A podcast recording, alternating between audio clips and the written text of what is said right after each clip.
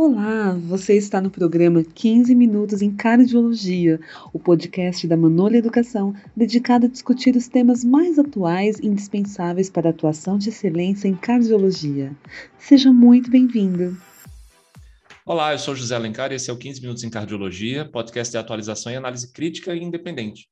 Esse conteúdo é destinado a profissionais de saúde. Comigo aqui eu tenho hoje a Gabriela Miana, é, cardiologista pelo Instituto Dante Pazanese de Cardiologia, ela foi minha colega lá na residência, a pelo INCOR e coordenadora do serviço Teleeletrocardiografia do HC da Universidade Federal de Minas Gerais.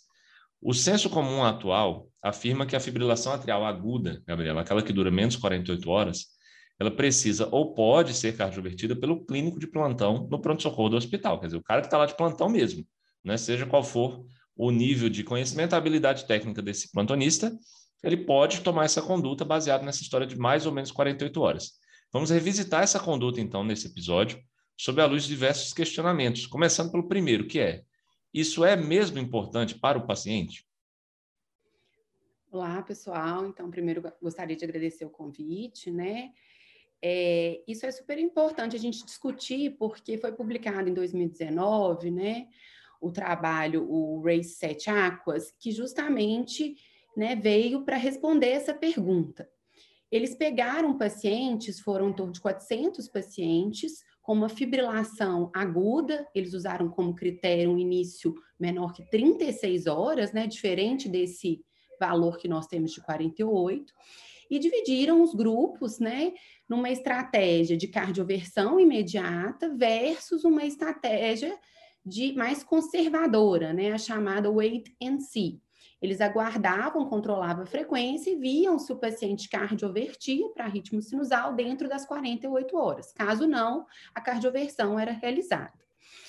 O endpoint né, foi é, ritmo sinusal em quatro semanas. E não houve diferença entre os grupos, né? Mais de 90% dos pacientes estavam em ritmo sinusal nessas quatro semanas. O que a gente também observa foi a baixa taxa de AVC, né? A gente teve apenas um AVC em cada grupo.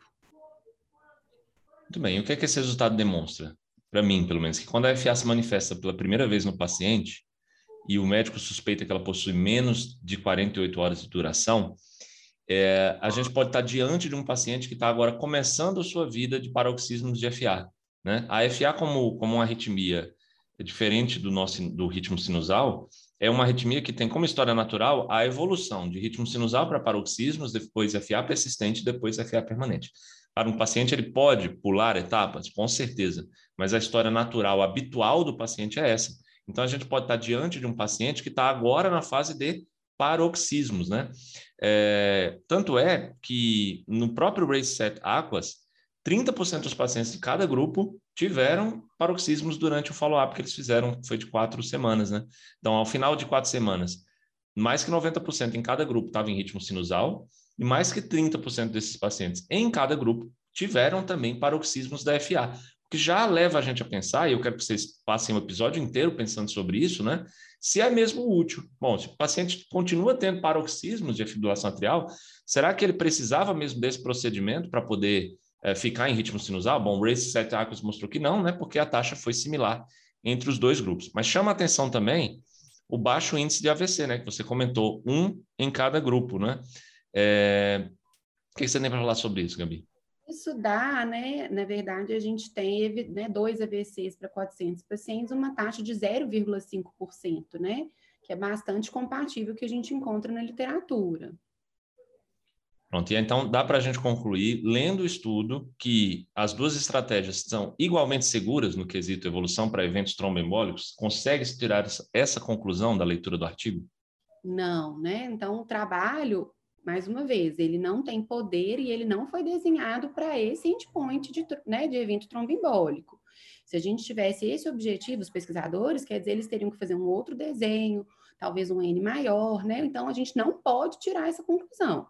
O que a gente afirma é tivemos 0,5% de AVC, semelhante ao que a gente tem na literatura, que é em torno de 0,7%. Ponto. Né? O trabalho não tem esse poder, não tem esse objetivo. E não é só o AVC, né, o problema. A gente fala assim, ah, o risco de AVC, né, fiar com mais ou menos 48 horas, mas a gente sabe a realidade né, de muitos prontos-socorros do nosso país e nós temos que levar em consideração outros riscos da cardioversão, além do AVC, que são riscos que, por serem inerentes ao procedimento, eles não estarão presentes em quem não fez o procedimento. E que riscos são esses? Não, com certeza, né? Assim, na hora que a gente vai fazer uma cardioversão elétrica, a gente tem que fazer um manejo de sedação.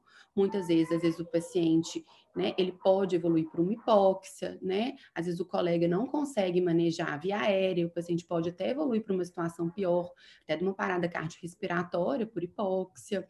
É, além disso, quando a gente faz qualquer cardioversão, a gente pode, né, o paciente pode evoluir para uma fibrilação ventricular né? E tirando que a gente não sabe, esse paciente chegou lá em FA, mas ele pode ter por debaixo, né, já uma doença do nosso sinusal. Na hora que a gente reverte, ele faz uma bradicardia importante, né? Famosa síndrome brad-TAC. E aí você às vezes tem até que precisar de um marca-passo de emergência, né? Então, todo procedimento há risco, né? Então a gente tem sempre que pesar se vai ter benefício. O que o estudo nesse caso mostrou que não, né?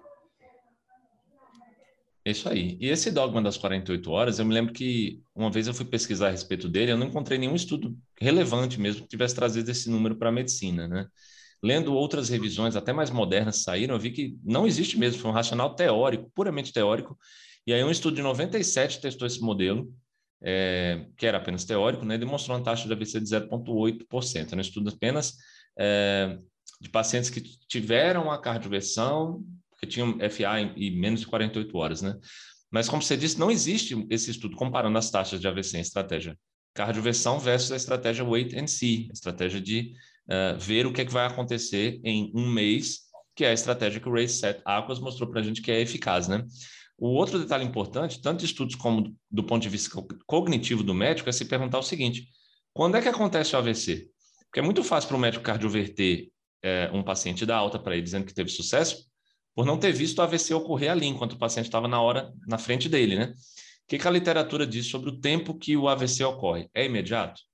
É, não, né? Então, assim, a gente tem, é, né, na fisiopatologia, pensando que, né, cardioversão, o paciente às vezes vai ter um trombo no apêndice central esquerdo, que é onde a maior parte acontece, né? E aí esse trombo vai se desprender e vai embolizar né? Acontece que a própria cardioversão, além disso, ela causa, né, um stunning atrial, um atordoamento, que aumenta, né, ali a estase sanguínea e aumenta a hipercoagulabilidade, a formação de trombo.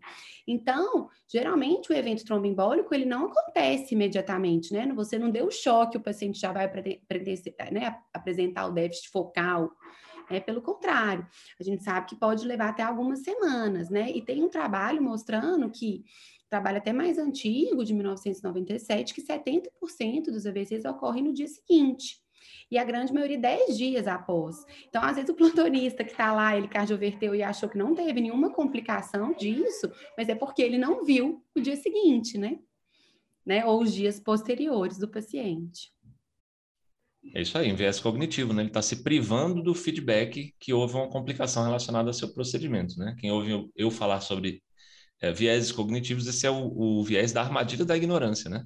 Alguma situação logística sobre esse atendimento ali está privando o médico de saber que ele acabou causando um dano ao paciente, mas o dano existiu, né? E, Gabriela, as diretrizes, elas concordam com a nossa visão? Nós estamos tentando aqui ser vanguardistas nesse tema. Não, sim, a gente já tem, né, a diretriz europeia de 2020 de fibrilação atrial, ela já contempla né? Tem aí um gráfico de tomada de decisão nos pacientes, né? Que eles podem ter a estratégia de cardioversão ou a wait and see.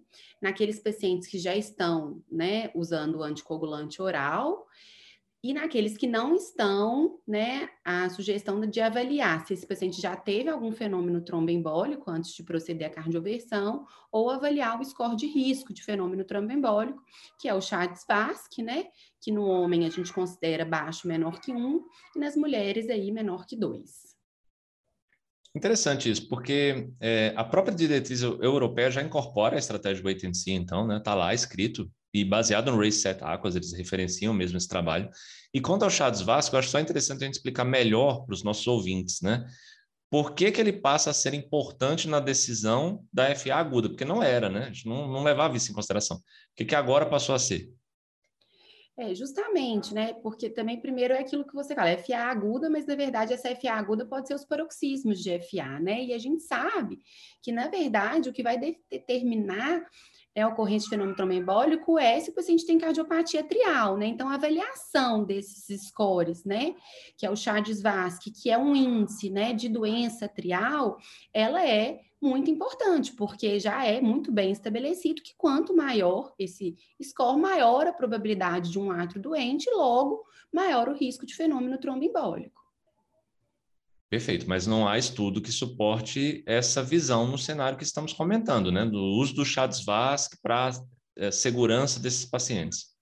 Não, não tem, né? Na verdade, assim, é uma tentativa, né? Uma extrapolação do que a gente sabe que o score nos, nos indica, né? Mas a gente ainda não sabe, isso não, não, ainda não foi estudado, né? Para a gente poder afirmar, mas é o que a gente utiliza para ter maior segurança na estratégia de cardioversão do paciente. É, visto que assim, a gente não sabe se cardioverter ou não cardioverter é seguro, né? Nós sabemos agora que já não é eficaz pelo Race Set Aquas. Segurança, não sabemos. Então, acho que a diretriz ela trouxe esse é, algo a mais, pelo menos, para dar mais segurança para os pacientes.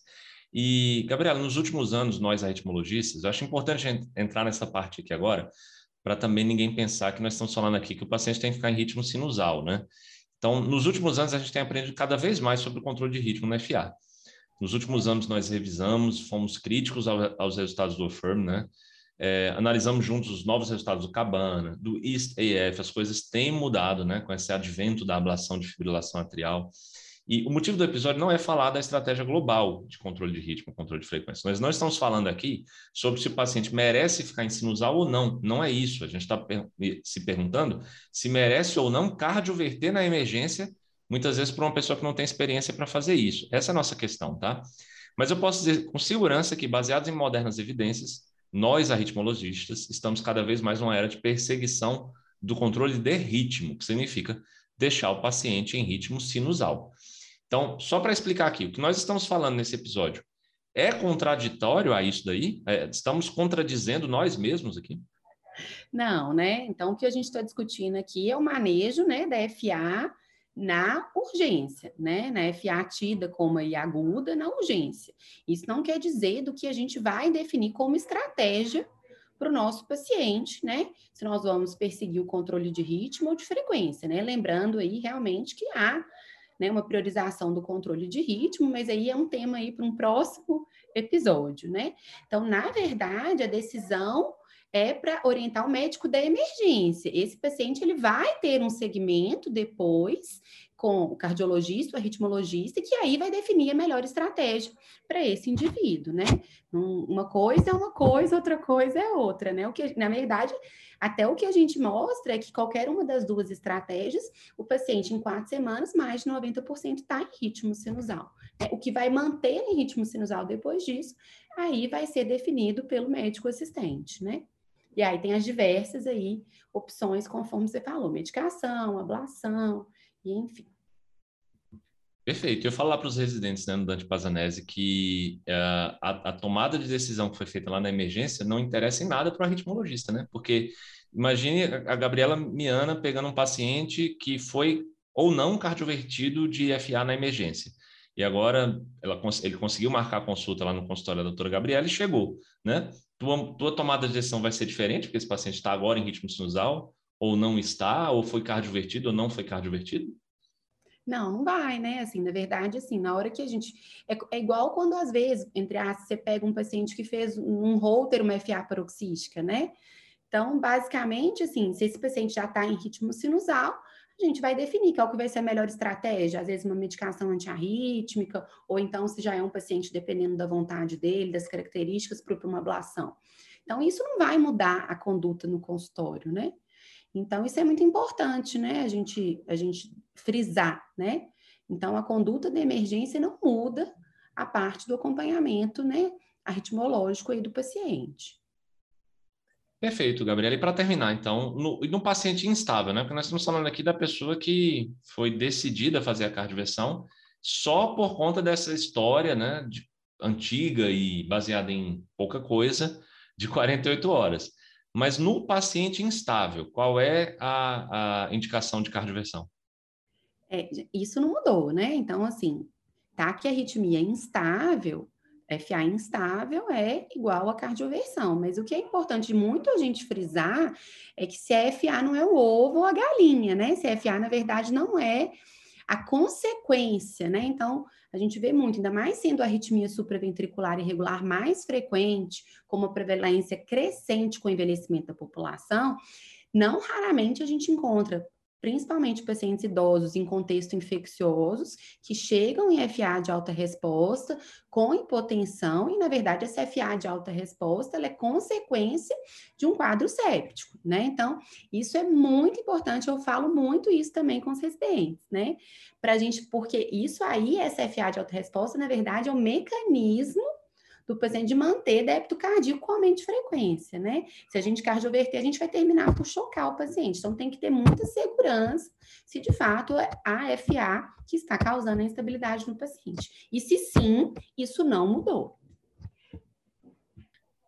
É isso, pessoal. Então, Gabriela, muito obrigado pela tua presença aqui. Acho que a gente conseguiu, nesses minutos, falar tudo sobre é, a cardioversão de fibrilação atrial, nessa visão mais moderna, numa visão de mais segurança e bom senso para o paciente, né?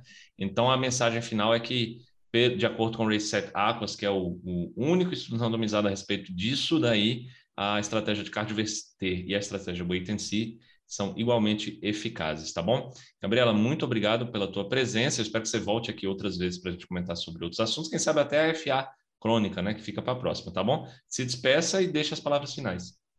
Então, pessoal, e muito obrigada pelo convite. É um prazer aí discutir a ritmologia com o Alencar. Estou à disposição. E esse tema é muito importante, né? A gente tem sempre é, que pensar no paciente e, e o que o médico tem que ter certeza é não fazer mal ao paciente.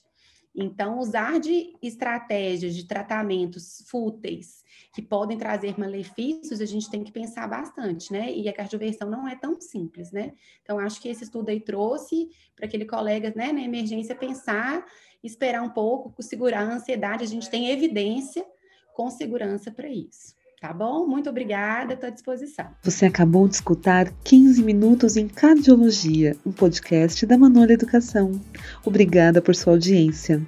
Visite nosso site e descubra os conteúdos, cursos e livros mais relevantes para a sua área. www.manole.com.br